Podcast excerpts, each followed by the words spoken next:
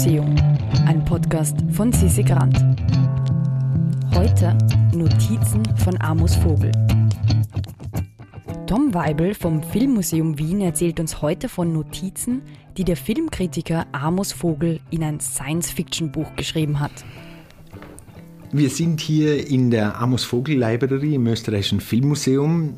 Mein Name ist Tom Weibel, ich bin der Kustos hier dieser Amos Vogel Library. Und wer war dieser Mensch? Wer war Amos Vogel überhaupt? Amos Vogel war ein österreichischer Emigrant, der 1938 von Wien weg äh, konnte, es geschafft hat, nach New York zu fliehen und in sehr jungen Jahren, mit 26 Jahren, in New York ein legendäres Kino, einen Kinoclub Cinema 16 aufgebaut hat.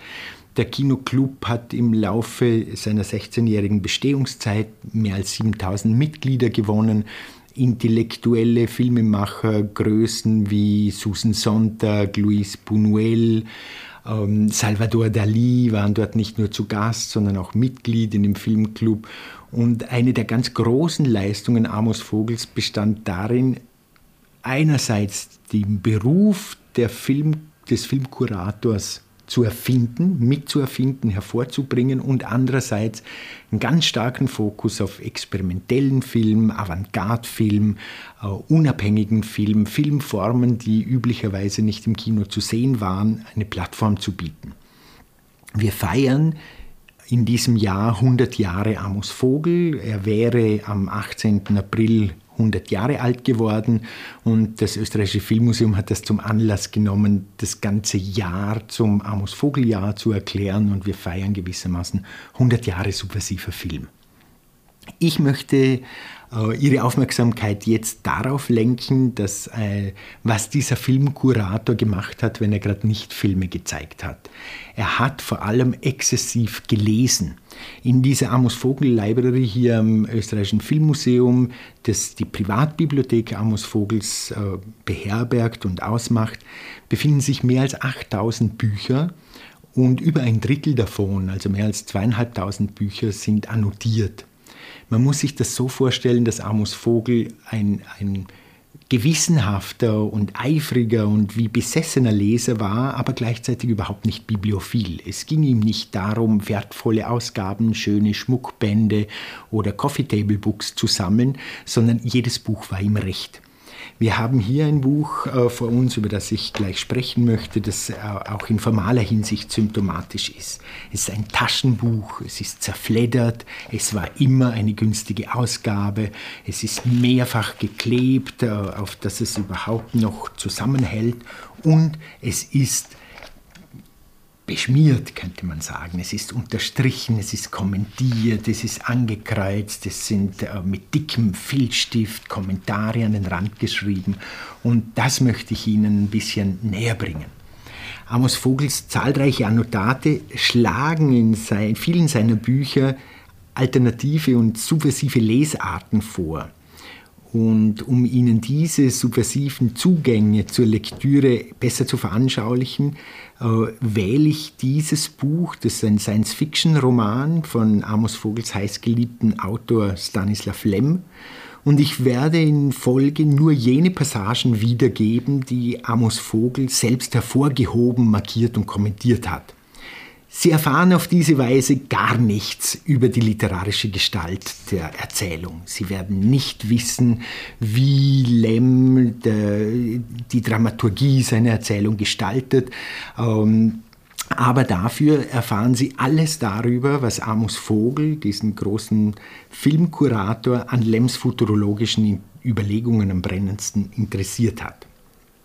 Also dieses vorgestellte Objekt kommentiert, annotiert, salopp gesagt beschmiert, durch intensives Lesen auch schon ramponiert, zerflederte Taschenbuchausgabe von Stanislav Lem, Fiasko, Harvest Books New York 1986 herausgegeben und die New York Times schreibt darüber eine atemberaubend erfindungsreiche Erzählung über Reisen im Kosmos.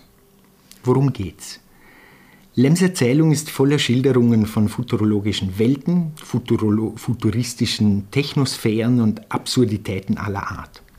Aber es wäre nicht Lem, wenn diese absurde Welt nicht zum Anlass zu sehr menschlichen, ethischen und philosophischen Überlegungen böten. Das erste und entscheidende Problem, vor das sich die Wissenschaftler in Lems Erzählung gestellt sehen, ist die Frage nach dem Schweigen im Universum. Ich zitiere, das Mysterium des stillen Universums war zu einer Herausforderung für die Wissenschaft auf der Erde geworden. Die Menschheitsgeschichte entwickelt Lem zufolge eine Serie von Überlegungen, warum das Universum nicht zu den Erdlingen spricht. Ich zitiere wieder aus einer annotierten Stelle. Es ergab sich für die Menschheit die pessimistische Schlussfolgerung, dass die Erde nicht nur im lokalen Arm der Milchstraße, sondern auch in unzähligen anderen Spiralgalaxien einzigartig war. Allerdings muss diese frühe menschheitsgeschichtliche Annahme mit fortschreitender Erkenntnis der Wissenschaft revidiert werden. Und Amos Vogel markiert die nächste Passage. In einem Kosmos, der Menschen enthielt, musste man auch die Geburt von Leben außerhalb der Erde erwarten. Es folgte eine Reihe von Vermutungen, um die Fruchtbarkeit des Universums mit seiner Stille in Einklang zu bringen. Zitat Ende. Aus diesen neuen Überlegungen folgen zahlreiche Hypothesen über kosmische Zivilisationen. Und das ist der Bereich, in dem das Interesse des Lesers Amos Vogel ganz besonders erwacht. Er beginnt in diesem vorliegenden Buch zu markieren, anzustreichen, hervorzuheben, hinzuweisen, insbesondere etwa auf diese Passage. Zitat, die technologische Explosion führte nicht nur zu immer höheren Ebenen der Kontrolle über die Kräfte der Natur, sie trieb auch Zivilisationen auseinander in Richtungen, die so unterschiedlich waren, als dass sie sich durch eine Gemeinsamkeit des Denkens hätten verstehen können. Es gab keine solche Gemeinsamkeit. Es war ein anthropozentrischer Trugschluss, den die Menschen von den alten Religionen und Mythen geerbt hatte. Es konnte in der Tat viele verschiedene Intelligenzen geben und gerade weil es so viele gab, war der Himmel still. Zitat Ende. Es sind epistemische Paradoxe dieser Art, die Amos Vogel ganz besonders interessieren, denn er vermutet zu Recht hinter den vermeintlich wissenschaftlich rationalen Fragestellungen stets einen harten Kern von politischen und sozialen Problemen. Lem schreibt, die Technologie ist eine Zone voller tödlicher Fallen und wer sie betritt, kann leicht ein böses Ende nehmen. Intelligente Wesen waren in der Lage, diese Bedrohung zu erkennen, aber erst, wenn es zu spät war. Und Amos Vogel markiert die Stelle mit einem dreifachen X. Angesichts dieser stets drohenden List der technologischen Vernunft stellt sich in der Erzählung die Frage, ob denn ein Kontakt mit außerirdischen Wesen überhaupt realisierbar sein könnte. Und Vogel markiert die entsprechenden Ausführungen Lems zu diesem Dilemma. Es geht um das Konzept eines Kontaktfensters. Zitat. Das war die Zeitspanne, in der intelligente Wesen bereits ein hohes Niveau der angewandten Wissenschaft erreicht hatten, aber noch nichts unternommen hatten, das ihnen, die ihnen gegebene natürliche Intelligenz zu verändern. Das Fenster des Kontakts war, kosmisch gesehen, ein Moment. Außerhalb des Fensters herrschte für Zivilisationen, die entweder zu unreif oder zu reif war, Schweigen.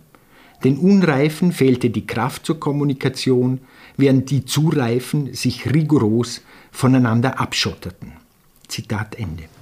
In Lems Erzählung folgen nun lange Kapitel mit haarsträubenden Erklärungen futuristischer Technosphären und Spekulationen über die Möglichkeiten interstellarer Flüge, um sich an den unüberwindbaren Grenzen der Lichtgeschwindigkeit vorbeizumogeln. Ich erspare Ihnen diese Ausführungen, denn sie hatten offensichtlich auch Amos Vogel wenig interessiert. Über ein ganzes Kapitel schreibt er entrüstet quälende Wiederholung. Vogels und damit auch unser Interesse an der Erzählung steigert sich schlagartig zu dem Zeitpunkt, als die intergalaktische Begegnung mit einer fremden, intelligenten Zivilisation endlich gelingt und die Erdlinge feststellen müssen, dass sie mitten in ein kosmisches Kriegsgebiet geraten sind. Damit sind wir in unserer selektiven Lektüre in einen Bereich geraten, den Amos Vogel Zeit seines Lebens besonders aufmerksam beobachtet, scharf und skeptisch kommentiert. In den großen Bereich von ethischen und sozialen Fragen und natürlich in den Bereich der möglichen und notwendigen Antworten auf bestehende Missstände, Verwerfungen und Ungerechtigkeiten. Angesichts der von Lem ausgebreiteten Zustände, ja, pardon, das muss ich antworten. Angesichts der von Lem ausgebreiteten Umstände des kosmischen Kriegszustands, in dem sich die endlich erreichte außerirdische Intelligenz befindet, schreibt Vogel diese Frage an die Buchränder. Das wird langsam zwanghaft. Warum ist es unter diesen Umständen überhaupt noch notwendig, Kontakt aufzunehmen? Erinnern wir uns am Ende daran, dass der hier kommentierte Roman den Titel Fiasko trägt. Und das Fiasko der vorliegenden Erzählung besteht am Ende darin, dass die Erdlinge durch ihre bloße Ankunft bereits in den bestehenden kosmischen Krieg hineingezogen sind. Nach ausführlichen philosophischen und theologischen Erwägungen Lems stehen die Protagonisten seiner Erzählung, sehen sie keinen anderen Ausweg mehr als diesen – die gesamte extraterrestrische Zivilisation auszulöschen, um eine intergalaktische Ausbreitung des kosmischen Krieges zu verhindern. Es handelt sich also um nichts anderes als um einen kaltblütig kalkulierten Genozid, der im Namen eines universalen ethischen Imperativs durchgeführt wird. Amos Vogel kommentiert dieses Fiasko auf den letzten Seiten des Buches so eine sehr finstere Sicht auf den Menschen und das Universum. Durch seine rücksichtslose, allzu menschliche Neugier wird die endgültige Katastrophe herbeigeführt, die, wie alles andere im Buch, vermeidbar gewesen wäre. Eine großartige Leistung. Sehr traurig. Die menschliche Neugierde, die zur Katastrophe führt. Also wer jetzt vielleicht weniger katastrophale Informationen und Überraschungen zum Thema Kunst und Kultur erhalten möchte, kann sich jetzt auf www.immuseum.at zu unserem Newsletter anmelden.